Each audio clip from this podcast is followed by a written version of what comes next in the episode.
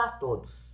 O episódio de hoje comenta o trabalho do médico pediatra Dr. Daniel Becker. Ele é pediatra, sanitarista, palestrante e escritor.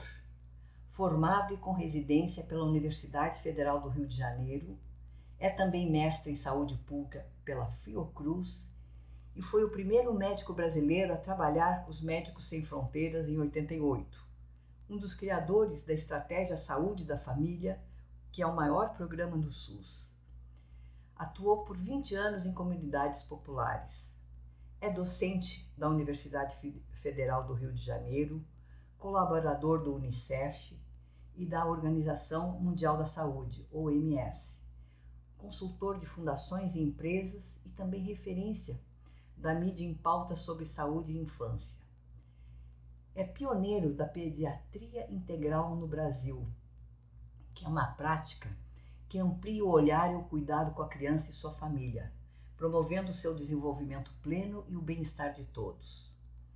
Ele destaca-se por contribuir em várias áreas. Tem o canal Criar e Crescer no YouTube, é colunista na revista Crescer, membro do Conselho Criança e Consumo do Instituto Alana, tem uma página no Facebook Pediatria Integral e no Instagram Pediatria Integral BR.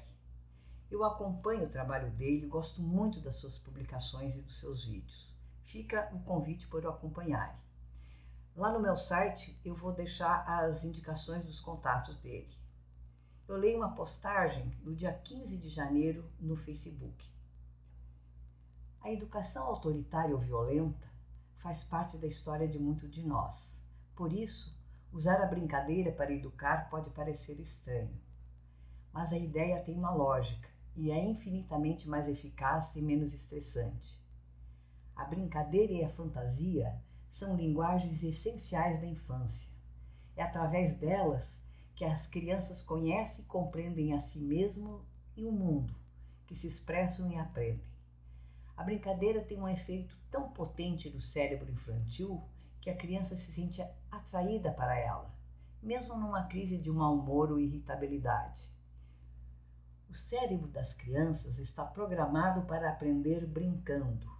Embora possa parecer mais eficaz dar uma ordem ou repreender em voz alta ou severa, eles aprenderão melhor quando você responder com humor e fantasia.